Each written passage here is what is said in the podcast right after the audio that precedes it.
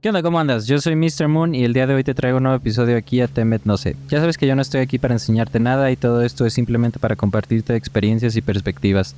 El día de hoy eh, platicamos un poquito sobre la cannabis, todos los usos, todas las precauciones que hay que tener y algunos usos eh, un poquito más relacionados a la ecología y a la sustentabilidad. Entonces si te interesan todos estos temas, pues quédate que se puso bien buena la plática.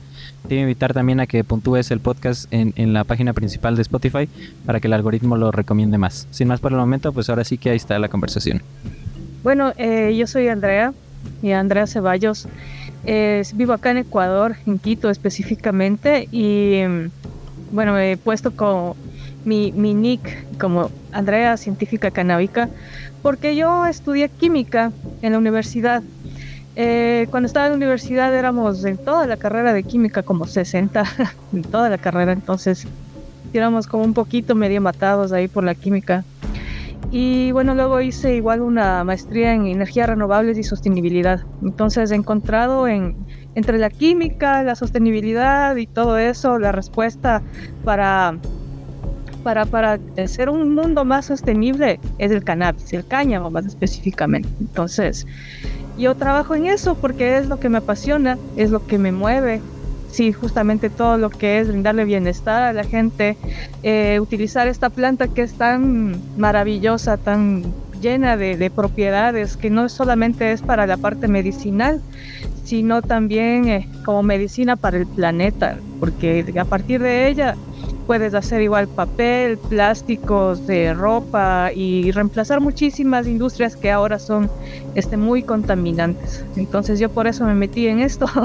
es una, un poco una locura porque es complejo hacer investigación en un país como Ecuador sin recursos, sin apoyo, sin nada, pero ahí avanzamos haciendo igual educación, este difundiendo lo que es el conocimiento sobre la planta de cannabis que lamentablemente ha sido muy estigmatizada, sobre todo por la prohibición y demás. Entonces eso es lo que hago, a eso me dedico y por eso hago esto. Excelente. Este, interesante lo de la carrera y cómo luego lo relacionas con, con el uso de estas plantas precisamente. Este, antes, antes de entrar a los temas de, de la cannabis, ahora sí te, quiero preguntar, eh, digo, pues conozco mucha gente que ha estudiado química, pero no, no todos eh, están en este rumbo, vamos a decir, de las plantas y de, la cannabis más específicamente. ¿Tú por qué llegas a conocer la cannabis? Es decir, ¿la, pruebas o, qué es lo que te llamó la atención en un primer lugar, no? Eh, bueno, yo comencé a, a, consumir cannabis de pura curiosidad. O sea, fue la primera vez que consumí fue a, los 26 años. O sea, yo ya estaba graduada de la universidad, estaba trabajando y demás. Y fue curiosidad de, o sea, tenía amigos que fumaban y decía, ¿qué pasa con esta planta? O sea, ¿qué pasa con estas flores? ¿Por qué les gusta tanto? Y será en verdad que se vuelven este, viciosos, que si se vuelven este, asivados o que te vuelves adicto, si te vas a morir. Entonces me dio bastante curiosidad de probar y me puse a investigar, o sea, así en internet, qué me va a pasar, cómo voy a hacer y tal. Y ya cuando quise consumir, eh, obviamente me tuve que recurrir al mercado ilegal porque no puedes conseguir de otra manera. Eh, busqué ahí en un grupo de Facebook y encontré un man que me, que me, que me vendió, ¿no? creo que eran plantas de flores, no sé. Ahora ya en retrospectiva me acuerdo y digo si eran flores buenas, pero en ese entonces yo no conocía nada. Entonces fumé por primera vez y no sentí nada. y que esta cosa no sirve me puse a secar, así digo, ¿qué será? Porque está muy verde, no creo que tenía que ser café, según yo en mi imaginario en ese entonces. Y le puse a secar, luego probé otra vez y ahí ya fui sintiendo lo que es el, poder de la planta, lo que te abre la mente y todo. Y como te dije, yo tuve la oportunidad de, de hacer mi maestría. Para eso yo me fui a estudiar en España, en Barcelona. Entonces llegar allá y ver otro mundo distinto con respecto a la planta de cannabis, porque allá sí hay clubes, hay semillas, es todo mucho más abierto. Ahora más bien se ha restringido un poco más, no sé por qué ha, habido retrocesos, pero llegar allá a un club de cannabis en el que entras, hay hamacas, hay sillones y, y allá al fondo una vitrina llena de cepas de todas las que quieras, fue bastante, no sé, me, me impactó eso. Entonces, esas cosas que es más tendencia como al disfrute de, la experiencia que te brinda la planta, a mí me gusta, ¿no? Me gusta así como probar vinos, probar cerveza artesanal. También la planta de cannabis tiene sus cosas de organolépticas que nos permiten disfrutarla, ¿cierto? Y a partir de eso, como el humo llama al humo y ya, te metes en la cannabis y fumas con uno, fumas con otro, fumas con otro y esas personas este, te van llevando igual de, la mano a las cosas que vas haciendo. Una cosa llevó a la otra y fundé una asociación ecuatoriana de cannabis, la Asociación Ecuatoriana de Cannabis con unos amigos. Eh, eso está enfocado un poco más a la parte igual medicinal, a dar educación, a hacer investigación y a partir de eso ya comencé a dar cursos, también porque ya comenzó la regularización aquí en Ecuador en 2019. Eh, cursos de cómo sembrar, de, acerca de los productos, de los extractos y así.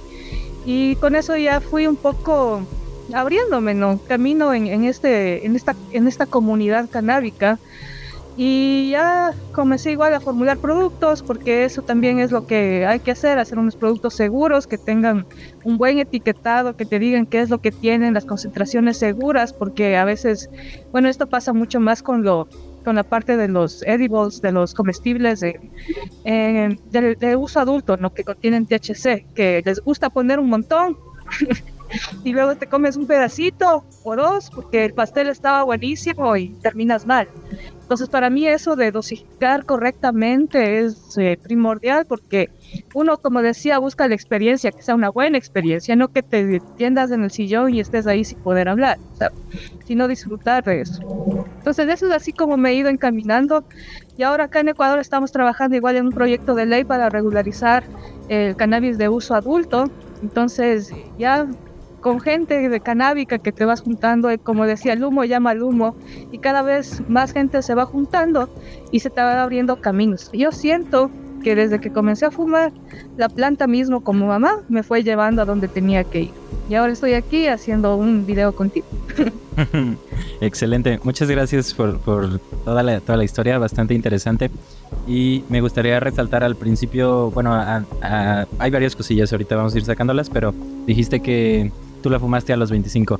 Antes de entrar a los beneficios y todo esto, me gustaría que platicáramos un poco sobre también las prevenciones, ¿no?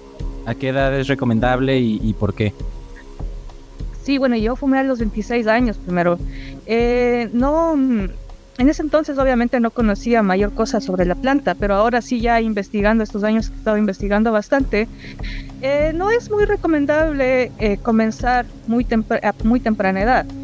Sí, yo tengo amigos que suelen, que me han contado, ¿no? Que han comenzado tipo 13, 14, 15 años. Y así como todo, como cualquier otra sustancia que tú puedes consumir a esa edad, cuando recién te estás desarrollando, cuando el cerebro todavía no termina de desarrollarse, puede haber repercusiones a largo plazo. Entonces, este, se ha investigado de que el cerebro termina de formarse ya como una persona adulta hasta los 25 años.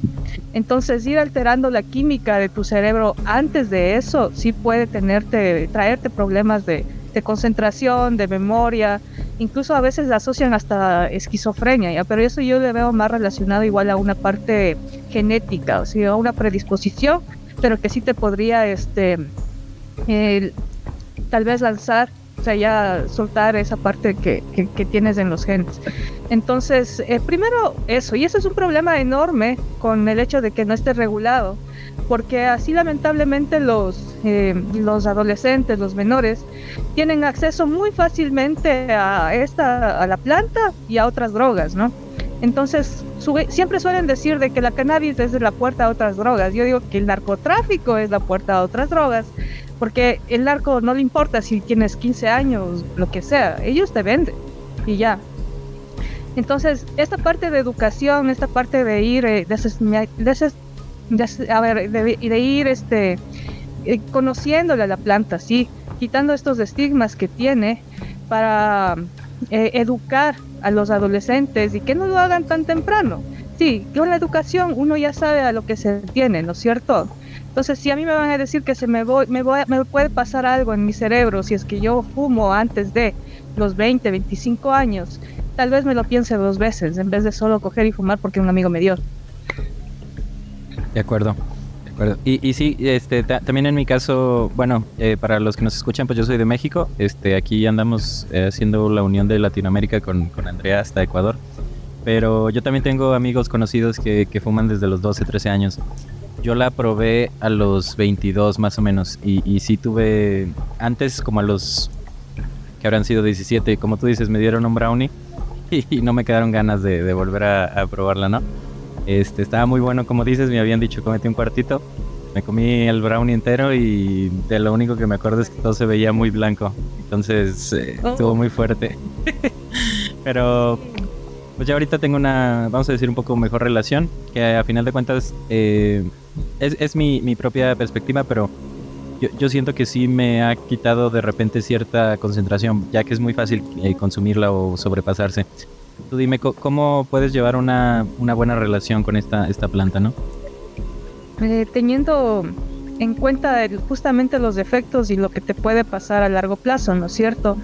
¿Y para qué estás usando? O sea, si tú lo quieres usar como para relajarte, una flor que contiene, por ejemplo, THC, eh, tal vez no sea buena idea estar fumando cuando estás trabajando, ¿no? Porque no la vas a poder disfrutar de la manera en que tú buscas. Tal vez para eso y eso es lo que me gusta mucho del CBD, que como no te pone trono, no te vuela, no te distrae tanto, a mí al menos yo le siento que más bien te concentra, entonces te ayuda a tener esos los beneficios de la planta sin estar en ese estado alterado de conciencia, lo que te permite incluso ser más productivo y, utilizarla de una mejor manera, ¿no? Eh, ya si es que estás relajado, si es que quieres divertirte y estar, eh, no sé, de fiesta o lo que sea, sí podrías eh, consumir también flores de THC si es que así lo deseas. Obviamente siempre teniendo en cuenta eh, lo que es la reducción de riesgos y daños, ¿no es cierto? No se excedan nunca en cualquier cosa que, que puedas consumir, lo que sea, alcohol, tabaco, cannabis o cualquier otra sustancia, porque los excesos siempre te llevan a no tener una buena experiencia. Y es preferible no mezclar las cosas porque pueden haber eh, situaciones en las que ya no sean tan divertido, ¿no? Que se te, por ejemplo, el gran caso por lo general se da cuando tomas mucho y fumas. Entonces, yo siento que la planta de cannabis te intensifica todo lo que lo que haces, ¿no? Todo lo que consumes, como que le da un un empujoncito más. Entonces estás tomando muchísimo y luego fumas, obviamente te vas a, hacer un mal, o sea, y puedes terminar hasta en emergencias. Y, y, tener esa experiencia así tan mala no está bien. O sea, no está bien para uno, uno luego se espanta y tal. Entonces para mí, tener la planta, o sea, conocerla y llevar un equilibrio en la vida entre lo que es productivo y lo que yo quiero relajarme y divertirme, está súper bien. Así es como yo lo manejo, ¿no? Por lo general yo cuando trabajo tengo mi, mi vape, este de CBD. Entonces este es como que para concentrarme y trabajar, ¿sí? En cambio ya de noche sí puede ser que, quiera ver una película o lo que sea, o escuchar música y es un poco más ya relajante y ahí tengo mis flores de, de mi autocultivo. Uh Excelente. Este, yo, yo también ya empecé a, cultivar mi propia cannabis precisamente porque también en México el, narcotráfico es un problema muy grande. Y me acuerdo en, prepa porque, como te platico, tengo compañeros que, que, fuman desde muy temprana edad. Entonces los maestros siempre les decían de que no, que no hagas eso, que no sé qué. Y yo al final sí me llené de todas esas críticas, pero luego me, también me di cuenta de, los beneficios, vamos a decir, de, que no es mala eh, en sí misma, o sea, la planta no tiene nada de malo por existir. Y platicando con mi mamá, eh, le, le, platiqué que si podía, pues, podíamos cuidar una planta entre los dos, porque ella también como que tenía muchos este, estigmas hacia esta planta y ya hemos llevado cultivando eh, dos plantitas y ya sacamos la primera cosecha y pues todo bien, o sea, a ella también le gustó, está interesante conocer el proceso de, cómo se cría la planta, pues aprende mucho también uno, ¿no? Este, Y pasamos a, temas, un poquito de, educación sobre todos estos temas que, que la verdad está bastante interesante. muchas personas creen o creían que se fuman las hojas, este, ¿Qué, es el, dónde está el efecto y, por qué hace el, efecto, no? Si nos puedes más o menos explicar. Claro, mira, sí hay muchas personas que dicen que se fuma la hoja porque típico, tú escuchas cannabis o ves en alguna cosa en la publicidad de cannabis y lo que ves es lo primero la hoja, ¿no? Pero en realidad de donde uno disfruta es de la flor, sí porque en la flor es donde se producen unas eh, estructuras que se conocen como tricomas, que son unos eh, glandulitas chiquitas de, de, resina, y es ahí donde se sintetizan los cannabinoides. ¿sí? Entonces, en estas flores, que además también eh, producen otras sustancias como los terpenos, flavonoides y, y otras más, al secarlas y, y luego, luego primero las secamos, las curamos y eso es lo que uno consume. ¿No es cierto?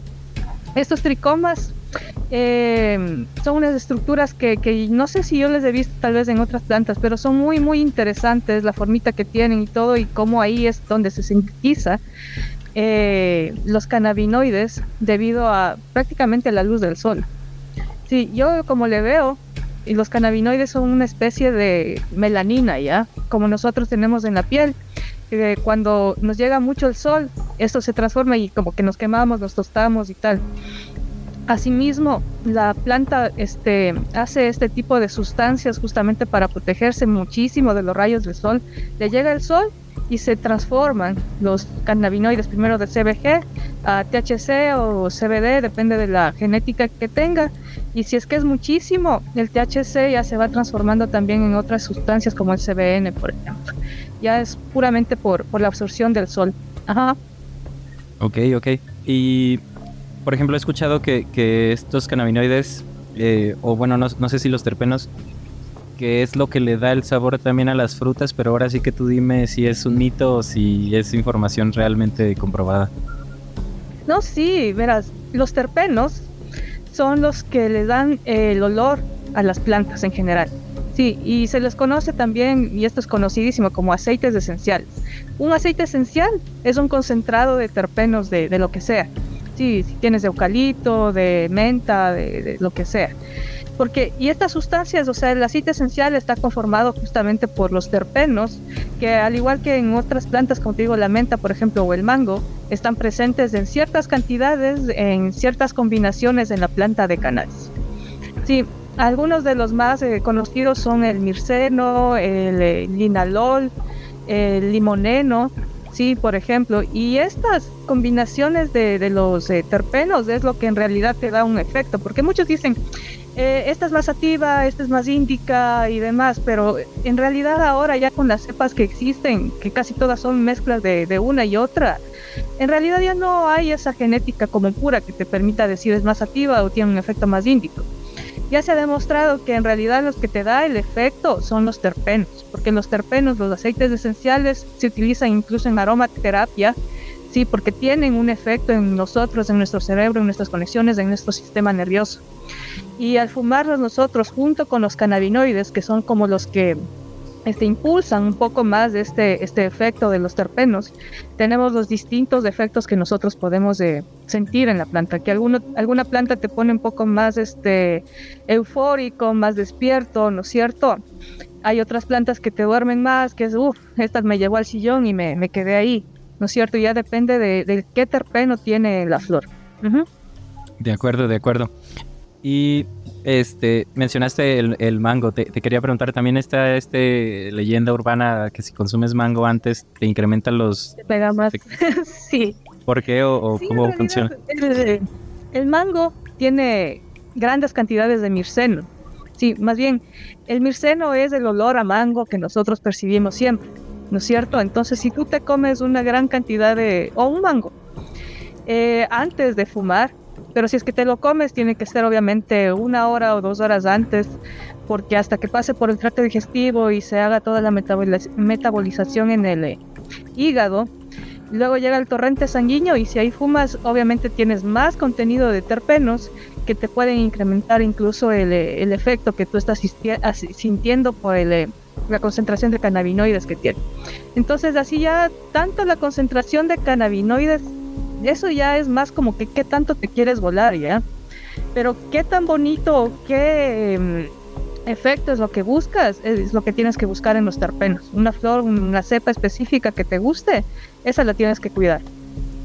De acuerdo. Este, el, el problema de, de, saber así más específicamente cuáles terpenos tendría es, es que no está regulado el mercado, ¿no? O sea, eh, la única manera de saber el efecto sería probar de una por una y... Claro, o sea, es que por eso ahora hay tantas semillas, tanta genética que muchas personas han ido este, desarrollando y cuidando.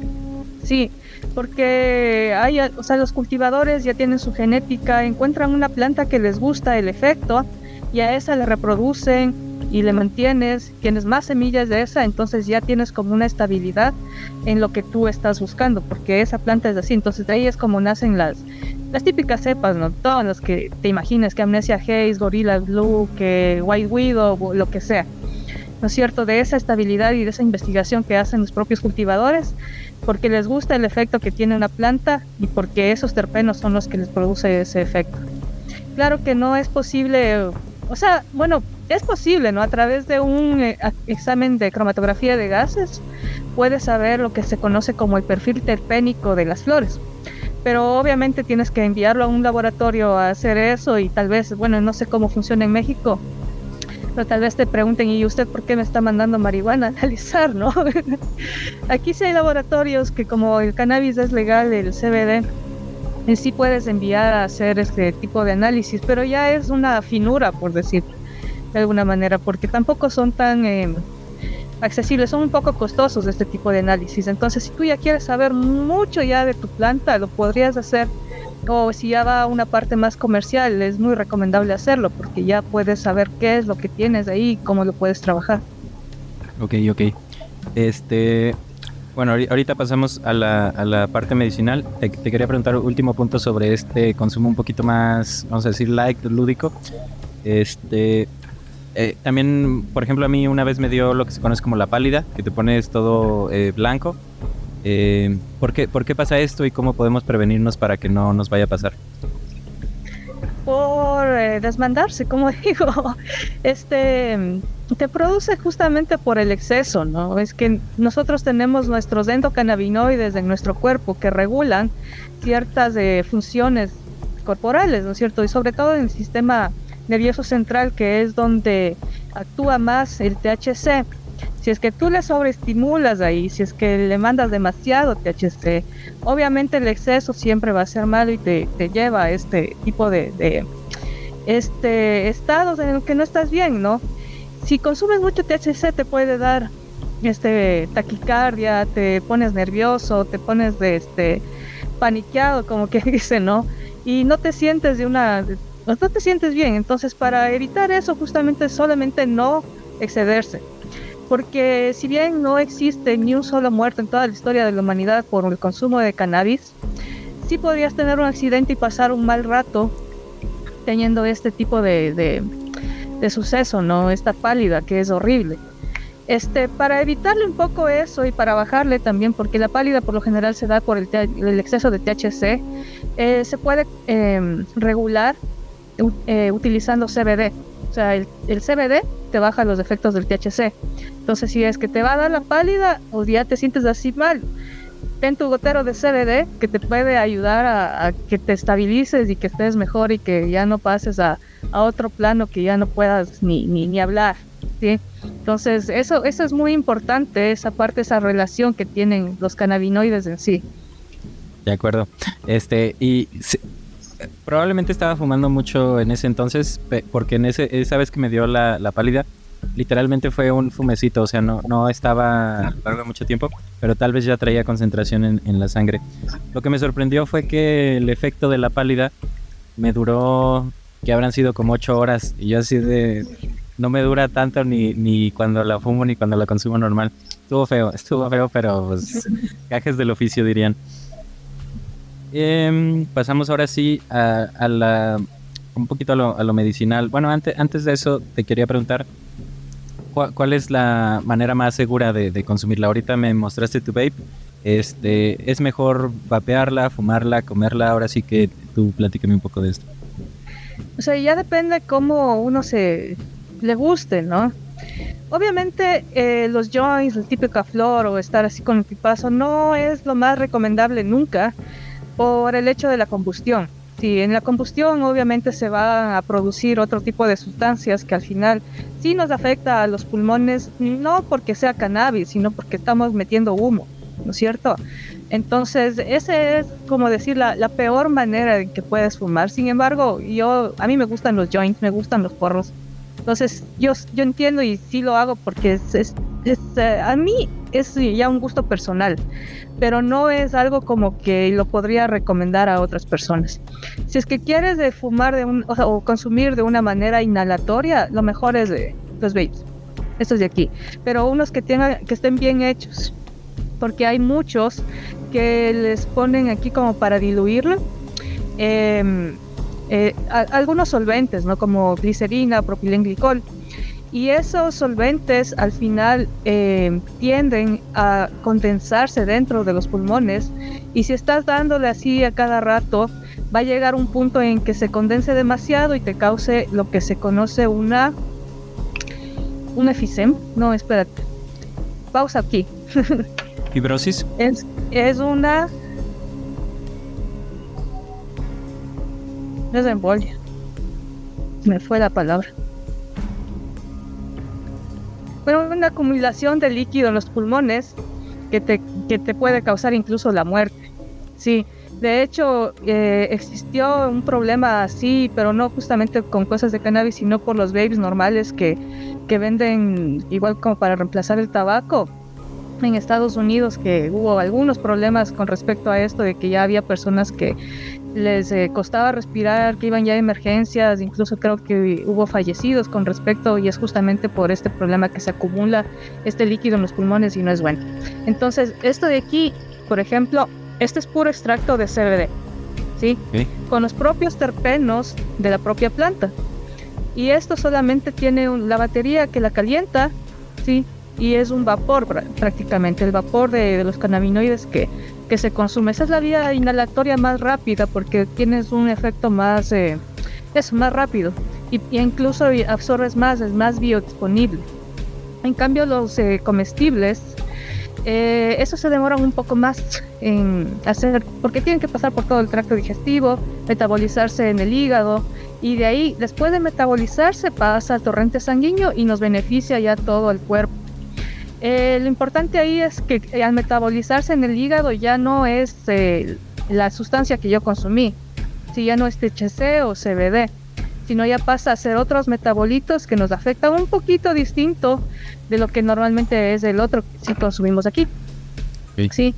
Y lo malo de eso es justamente lo que se demora ya en, en tener un efecto.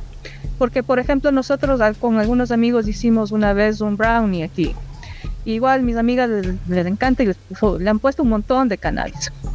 y como uno se come así un riquito, un poquito, sí, justo mi amiga había terminado de hacer un curso de repostería, entonces estaba buenísimo ese brownie, estaba riquísimo.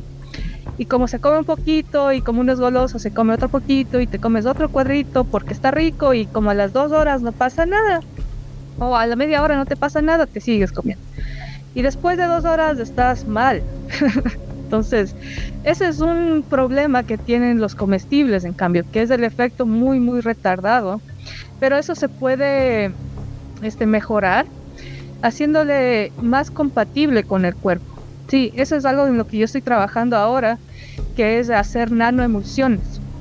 Sí, emulsiones que sean ya en base acuosa, de tamaño muy chiquito, las gotitas nanométricas, y de esa manera cuando uno consume ya un, un comestible, eh, puede pasar muy, mucho más fácilmente al torrente sanguíneo y los efectos se disminuye, el tiempo de efectos disminuye muchísimo, o sea, de una hora y media, dos horas, puedes tener un efecto en 10, 15 minutos. Entonces eso ya ayuda a controlar lo que yo estoy consumiendo, la dosificación también, para tener igual un consumo seguro al respecto.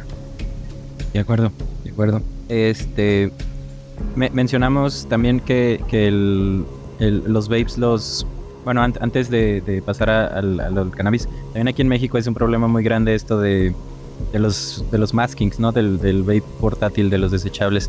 Este, sí, sí, yo tengo conocidos también que les ha causado ah, fibrosis pulmonar y, cosas así un poquito ya más feas. Eh, edema pulmonar, me acabo de acordar, edemas. Te causa un edema pulmonar.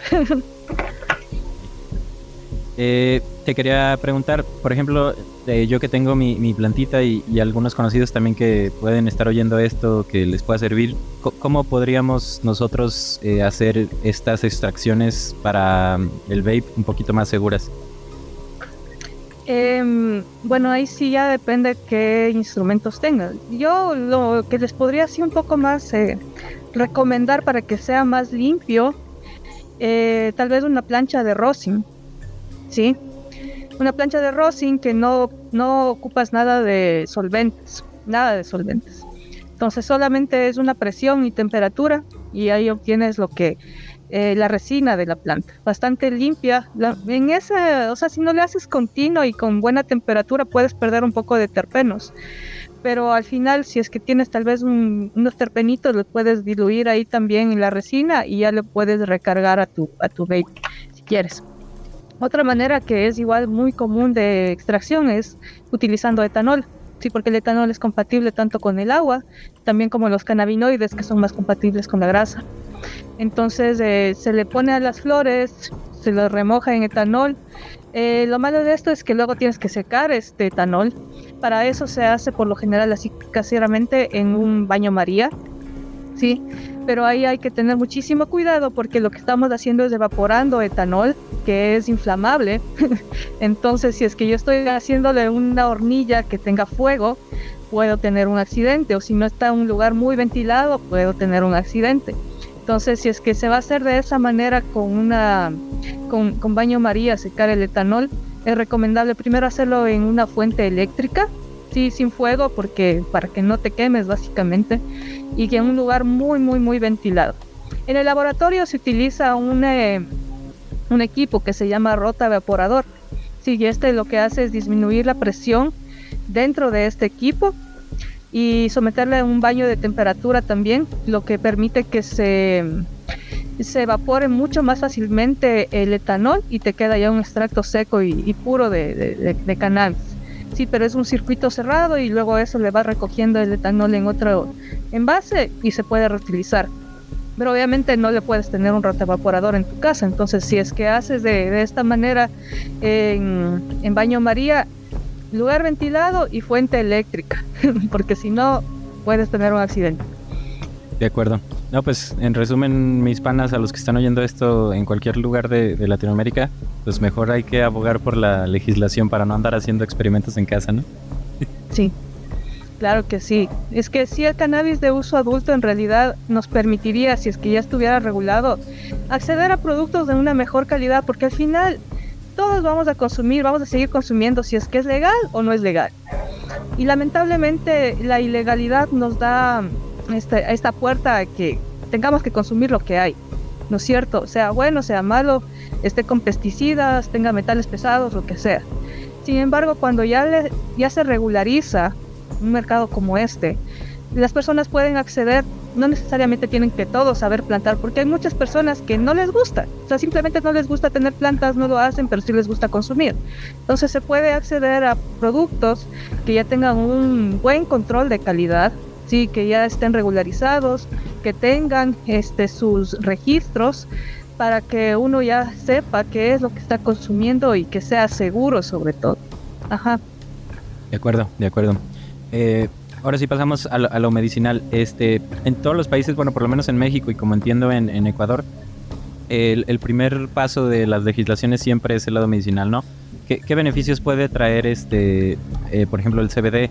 ¿A qué padecimientos podría eh, apoyarnos a, regular o, cómo se usa ¿no? Eh, medicinalmente? Bueno, el CBD, en general los cannabinoides, eh, nos ayudan a nosotros a regular nuestras funciones corporales, ¿ya?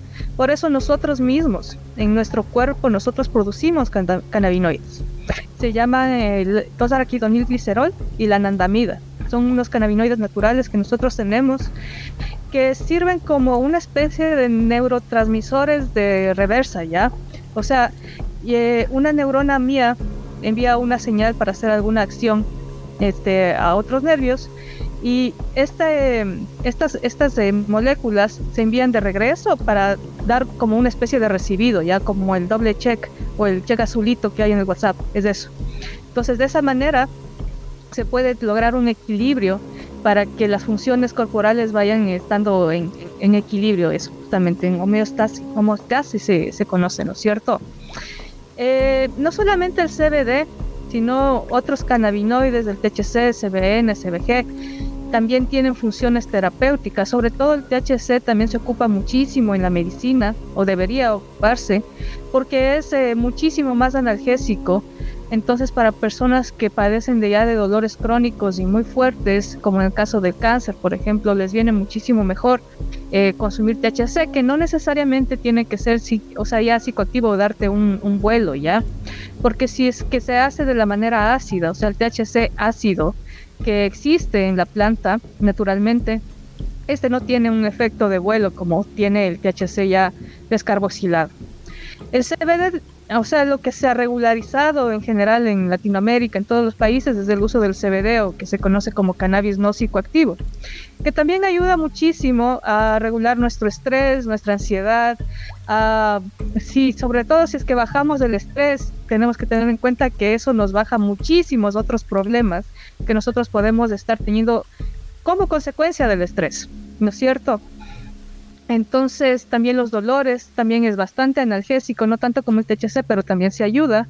Y lo bueno del CBD es que no te da este efecto psicoactivo. Entonces si es que tú le das a tu abuelita, ella no se va a espantar como uno, con el efecto que qué me pasa o, así, ¿no es cierto? Entonces ya va a ser más seguro para que ella consuma. Y si es que uno quiere consumir para bajar nuestra ansiedad, que ahora al menos los milenios vivimos en ansiedad, eh, si uno quiere consumir de esa manera, pero no estar trono todo el día, no estar volado todo el día porque o sea, hay que trabajar, tengo que manejar, tengo cosas que hacer.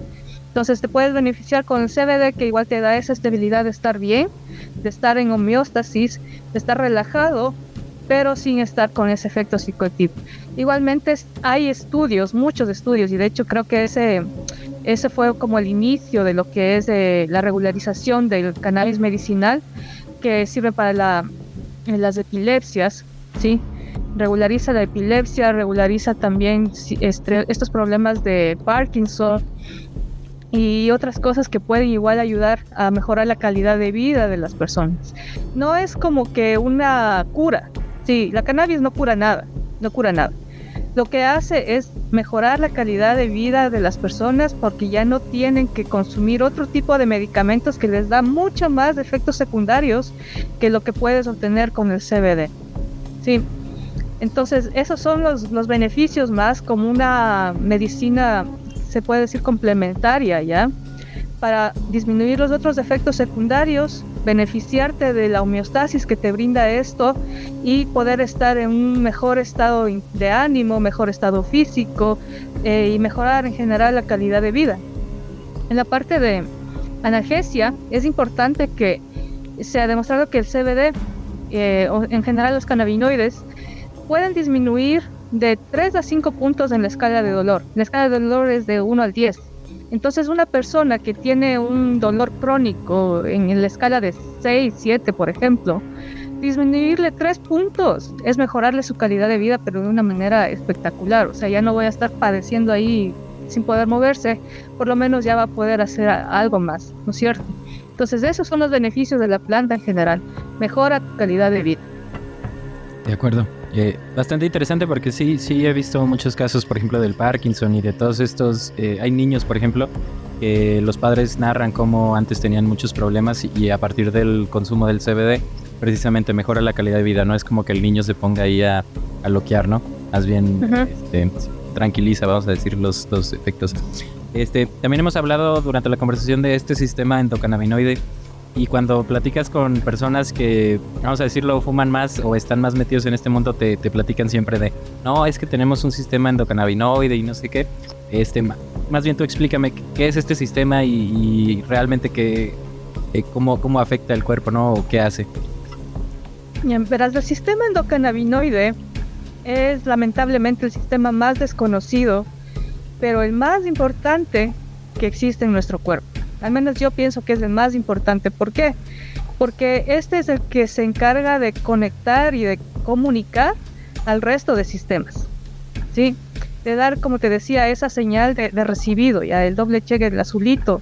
De, esa manera el, sistema, o sea, las señales que uno manda ya no se estresan, o sea, no te va a mandar y mandar y mandar y estar así totalmente excitado en nuestro cuerpo cuando eh, no tienes esa respuesta de regreso, ¿sí? Que es cuando falla el sistema endocannabinoide. Este sistema endocannabinoide es básicamente un conjunto de, receptores que se han ido descubriendo últimamente y que tienen esta forma tridimensional que se acoplan a los cannabinoides, ya sean nuestros, los endocannabinoides o los fitocannabinoides que son los que vienen de la planta. Entonces, esto, como te decía, te ayuda a regularizar los sistemas, a comunicar los sistemas, a que todo se mantenga en equilibrio y de esa manera este, pueden funcionar mejor nuestras células y mejor nuestros sistemas en general.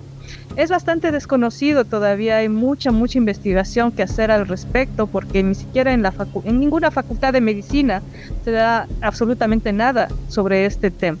Hay personas, hay médicos que les interesa y que han tenido que especializarse con esto, pero es un sistema tan básico nuestro que ya debería darles en, medicina para saber y para saber cómo utilizarlo a nuestro favor y para estar bien. ¿No es cierto? Es un sistema de comunicación básicamente. Si es que no hay comunicación, todo falla. De acuerdo bastante interesante y pues bueno, ahora sí que para los que están escuchando ya saben que, nada como investigar uno mismo de todos estos temas. Eh, también pues Andrea nos trae los, los datos, las eh, experiencias, vamos a decir, o sea, ella está metida en esos temas, pero no está de más este, investigar por nuestra propia cuenta para saber todo esto, ¿no? Eh, te, te quería preguntar también, al principio platicamos un poco sobre que había peligro de mezclarlo, por ejemplo, con alcohol que también he visto mucho eso de, por ejemplo, está, están muy ebrios mi, eh, compañeros, amigos míos, y dicen, a ver, dame de esa cosa para ver si sí es cierto. Y pues no, o sea, ya están muy, muy borrachos, pues obviamente les va a ir mal, ¿no? Eh, platicamos ahora un poquito del otro lado de, de, sustancias con las que podría hacer este sinergia.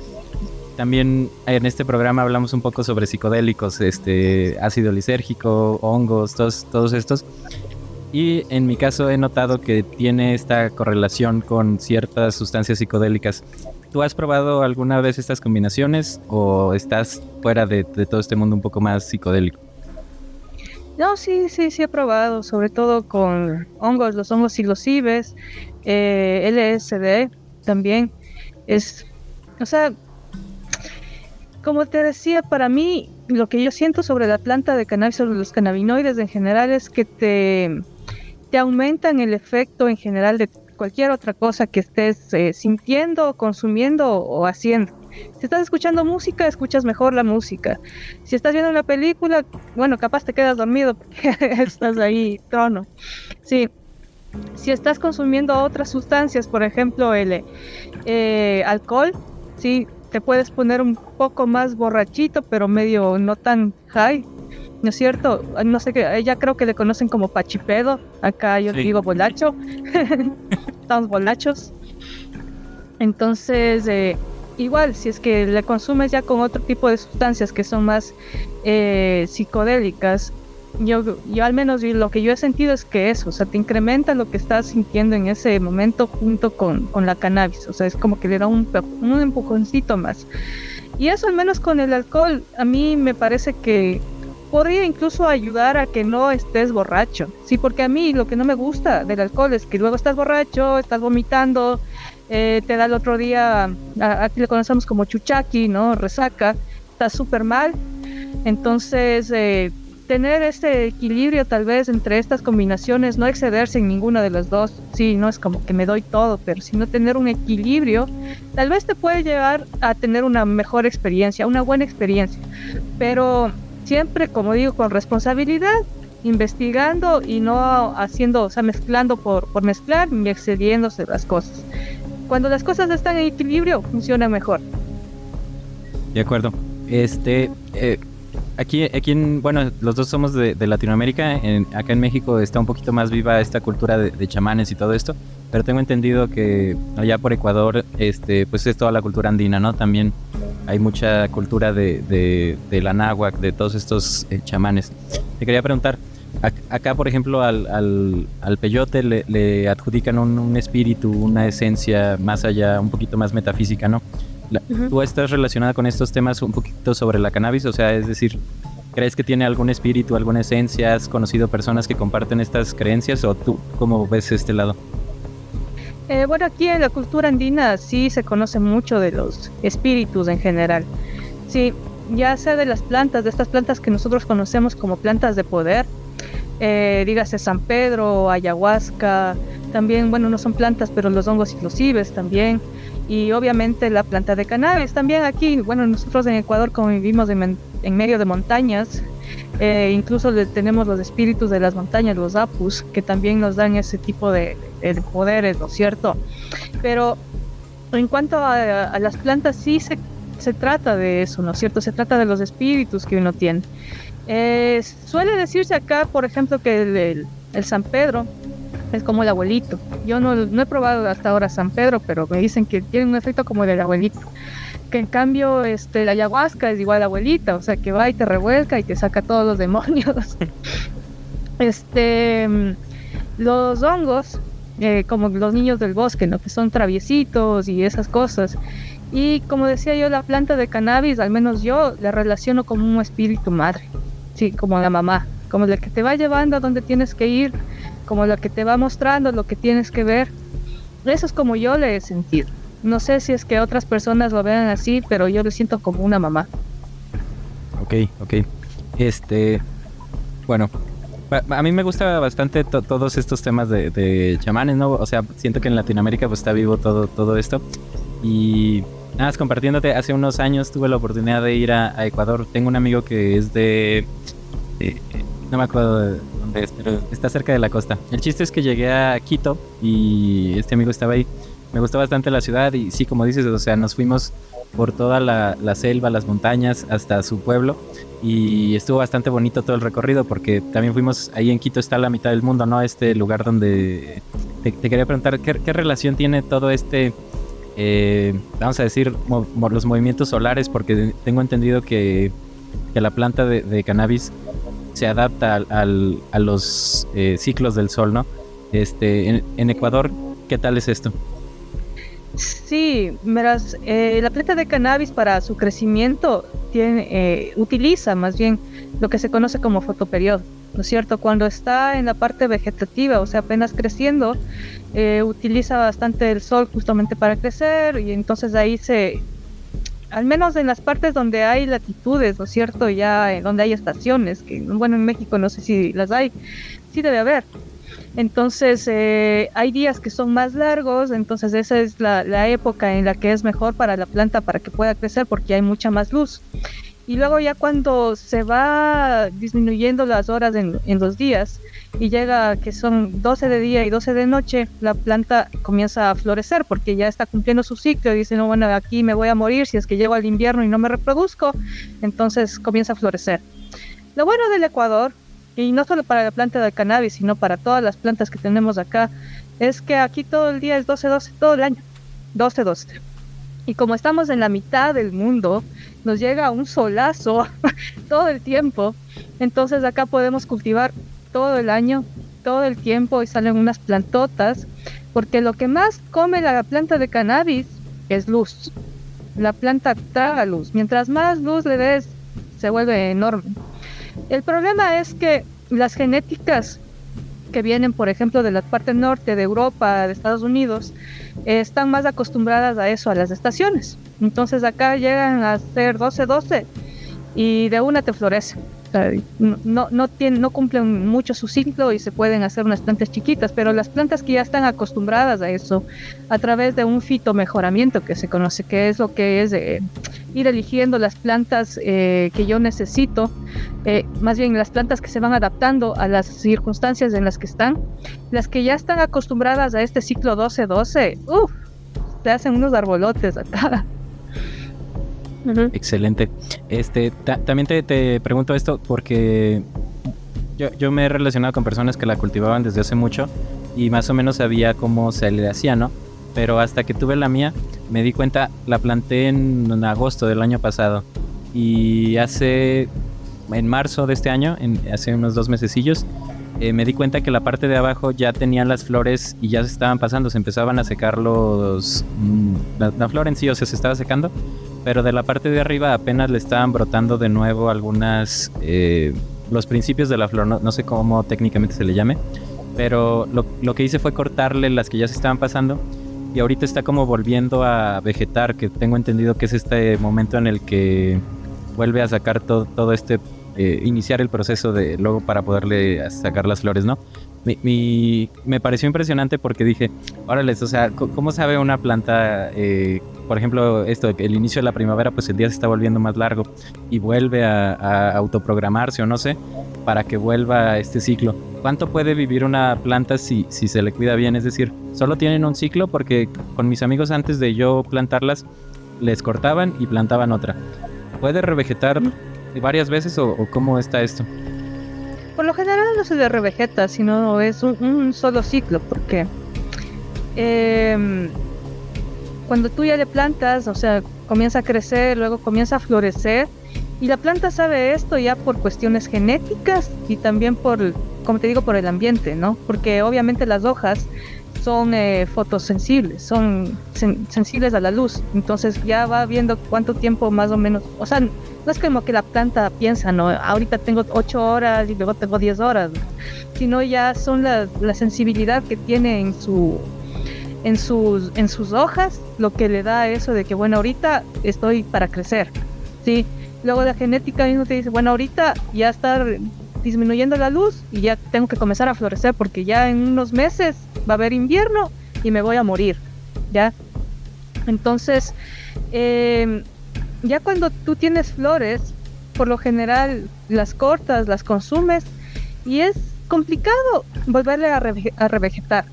Sí, no, no es como que ni muy eficiente tampoco, porque no vas a tener lo mismo que obtuviste al principio. Tal vez te puedan dar un poquito más de cogollos y así, pero ya no es eficiente, ya para los nutrientes que le das, tal vez ya no te, te regrese lo que quieres. Pero sí le puedes mantener a la planta para que te crezca unos arbolotes. Eh, por ejemplo, ya industrialmente lo que se hace es criar plantas madre, que se conoce. Entonces, tú tienes una planta de una buena genética, que te gustó el aroma, que te gustó cómo funciona, que es resistente a las plagas, entonces tú le siembras, o le sacas tal vez un esqueje o tienes una semilla y le tienes ahí. Y a esta se les va haciendo podas, podas, podas y se le mantiene con luz. O sea, si es que yo aquí tengo 12, 12, luego en la noche tocaría ponerle como 6 horas de luz más para que sea 18 horas. Y esa solo se le mantiene 18 horas todo el día o más, tal vez más horas de luz, para que se mantenga en estado de vegetación, o sea, en vegetativo.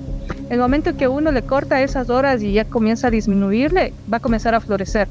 Entonces, si tú le mantienes en vegetativo dos años, la podrías mantener así y se te va a hacer un árbol enorme. Sí, de hecho, en algunas plantaciones ya en Estados Unidos tienen unas cosas, pero de tres metros, que después si le disminuyes la, la luz, ya en ese estado tan enorme, puedes sacar un montón de flores, porque ya comienza a florecer.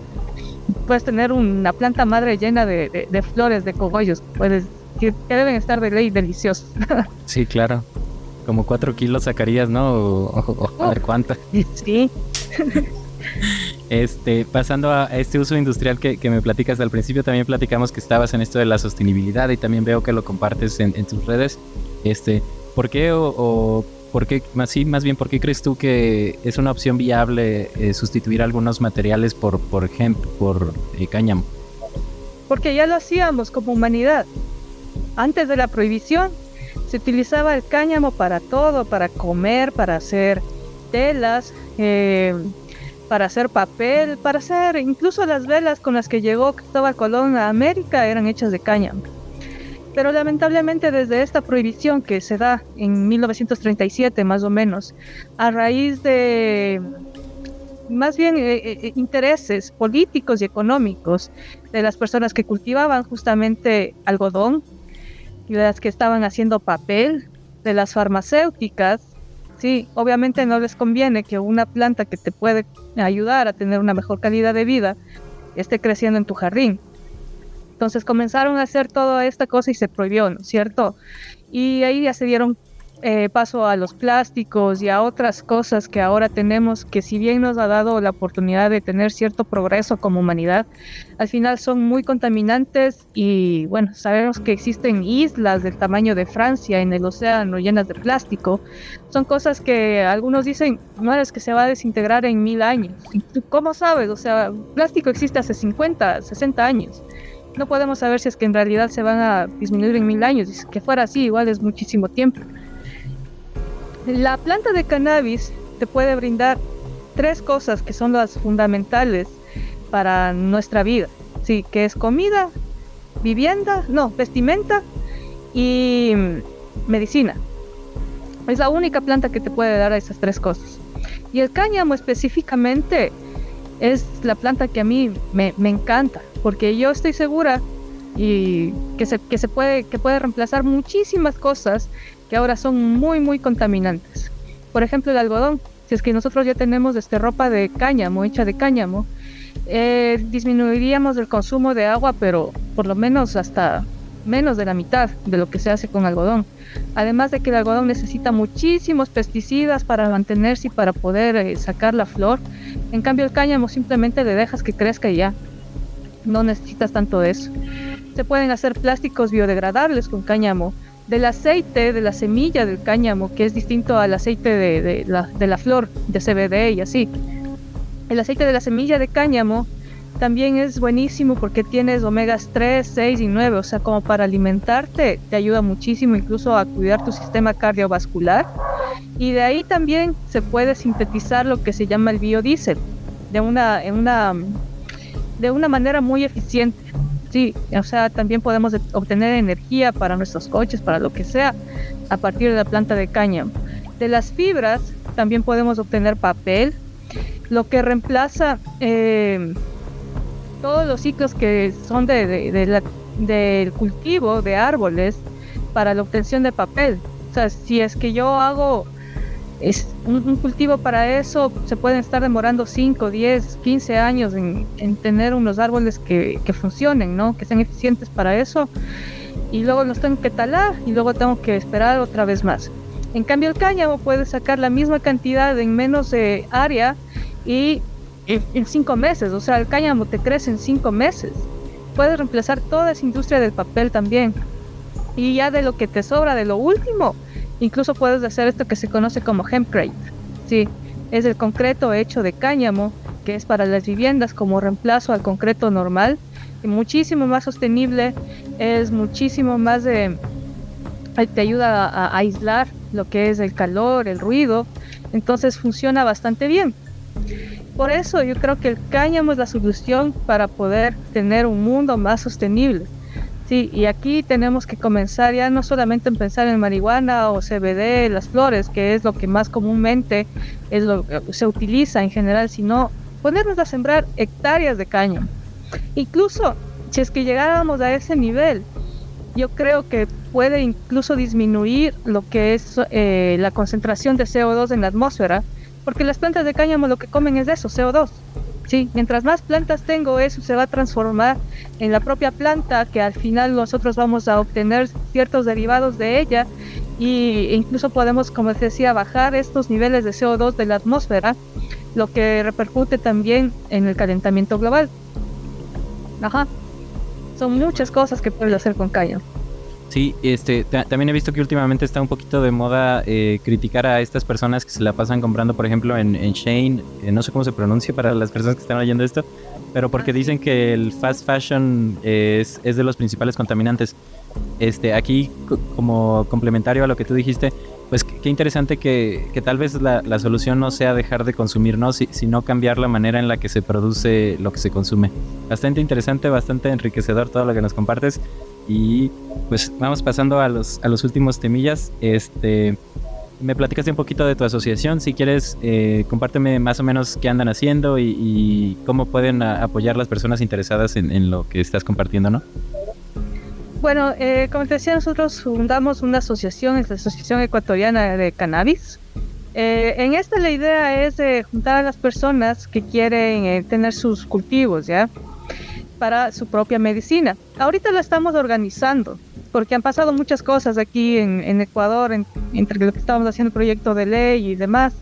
Entonces, eh, nos hemos eh, fomentado un poco más en lo que es la educación, en la divulgación y así con las personas que estamos ahora.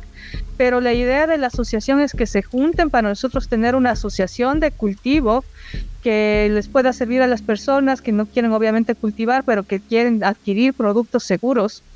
Entonces, tener como un cultivo asociativo, que luego eso se puede transformar en productos para las personas que estén este, que sean beneficiarias de la asociación. También darles obviamente más educación y ayudarles en todas estas dudas, porque ahorita todavía nadie sabe muy bien cómo manejar la, planta, me refiero a las personas usuarias, ¿no? Entonces yo cuento también, yo soy eh, miembro también de la Fundación Ecuatoriana de Medicina Canábica, entonces yo trabajo con médicos que saben muchísimo de esto justamente para que las personas, eh, los usuarios, tengan más seguridad de cómo utilizar la planta correctamente. De acuerdo, de acuerdo. Bastante interesante y pues ahora sí que las personas que están oyendo esto, pues de todos modos los links de las redes de Andrea van a estar en la descripción. Este, eh, aquí el, programa se llama Conócete a ti mismo, Temet no sé. Este, ¿cómo crees que podría apoyar a alguien que tal vez no está conectado a estos temas de cannabis? Eh, ¿Es una vía para conocerse uno mismo o tú cómo lo has eh, comprendido? Sí, yo creo que es una vía muy importante para conocerte, para conocernos y no solo para conocernos, sino para acercarnos un poco más a la naturaleza. Sí, porque en realidad te abre más la mente, te abre más a nuevas experiencias, a ver las plantas distintas y los beneficios que te pueden tener. Ya cuando comienzas a cultivar la planta de cannabis y tú me, me vas a decir si es que es verdad esto, ya te, le ves cómo crece, le sacas sus hojitas, los cambios que tiene, que cuando está sin agua está así, que cuando ya le pones agua se pone así. Entonces, todo eso te va acercando a la propia naturaleza, a ver un poco más allá, a observar, ya no estar solo encerrado en que si estoy en mi departamento y este es mi mundo, sino a ver que la naturaleza es eh, tan rica en tantas opciones y nos da tantas plantas y tantas sustancias que nosotros podemos consumir que una de ellas es la cannabis y otras muchísimas plantas de poder que existen, es solo cuestión de observar. Observar qué es lo que tiene la naturaleza para beneficiarnos nosotros de una manera inteligente, ¿no? Porque como digo, todo abuso igual, eh, el veneno es solamente una sobredosis de cualquier cosa que te comes, cualquier, cualquier cosa que consumes. Entonces, eh, sí te ayuda a sentirte a ti mismo, a pensar distinto a veces, a ser más creativo o a soltar la creatividad que está intrínseca, ¿no es cierto? Eso es lo que a mí me ha pasado como yo he experimentado la planta y yo estoy segura que igual no estoy fomentando al consumo, pero si es que ustedes eh, les gustaría probar, háganlo con una intención, ¿no es cierto? Una intención de qué es lo que yo quiero traer de esta planta a, a mí, sí. De acuerdo. Sí, sí, al final este eh, aclaramos al principio de estos programas que, no estamos aquí para promover nada ni enseñar nada, más bien simplemente compartir. Si te sirve bueno y si no, también excelente. Este, pues muchas gracias, Andrea. Si, gustas este, compartir tus, tus redes, dónde te podemos encontrar. Este, me platicaste que también tenías cursos. Eh, si tienes alguno próximo, pues ahora sí que compartir todo lo que te puedan apoyar. Sí, bueno, me pueden encontrar en Instagram, en TikTok como Andrea Gem, que está aquí escrito, ¿no? Em, además, yo tengo una marca de productos de cannabis que se llama Hemporium. Le puse así porque es más de cáñamo que de, cannabis. Eh, como digo, yo estoy enamorada de la planta de cáñamo, entonces ahí sí van a encontrar productos que tienen CBD y también trabajo bastante con el resto de la planta. Me gusta muchísimo este, utilizar lo que es el aceite de la semilla del cáñamo, que es muy rico en nutrientes y demás. Y también estoy haciendo investigaciones para utilizar el resto de cosas, ¿no? que las hojas, la raíz, que tiene muchísimos terpenos también. Entonces me pueden encontrar, como les decía, como Andrea Gem en mis redes sociales y también pueden visitar eh, mi, mi página web que es gemporium.es Ahí pueden encontrar todos los eh, productos que, que, yo estoy este, promoviendo y yo estoy este, desarrollando. Y si es que alguno es de su interés, por favor escríbanme. Ahí pueden obtener también mis datos de, de WhatsApp, está en Instagram también. Y eso. De acuerdo. Ah, cursos. También los cursos, ya les, voy a estar en, estoy armando ahorita una plataforma con todos los cursos que yo he venido hecho desde hace años para ya no hacerlo un poco más para hacerlo un poco más accesible ya, para que las personas que de verdad quieran este, aprender cómo cultivar, cómo extraer, para estar en, en su casa o tal vez ya un poco más industrial van a poder aprender ahí todos estos temas. También un, un poco de la parte medicinal, como digo, pues estoy con eh, convenio con, con, algunos médicos. Entonces estamos preparando todos estos cursos que próximamente van a estar este, colgados igual en la página web emporium.es. Ahí los van a poder encontrar a todos.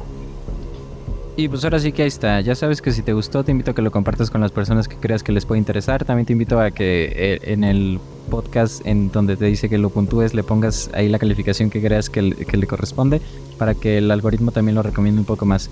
Si no es por el momento, pues ahora sí que ahí te ves en el espejo, y el espejo de la realidad.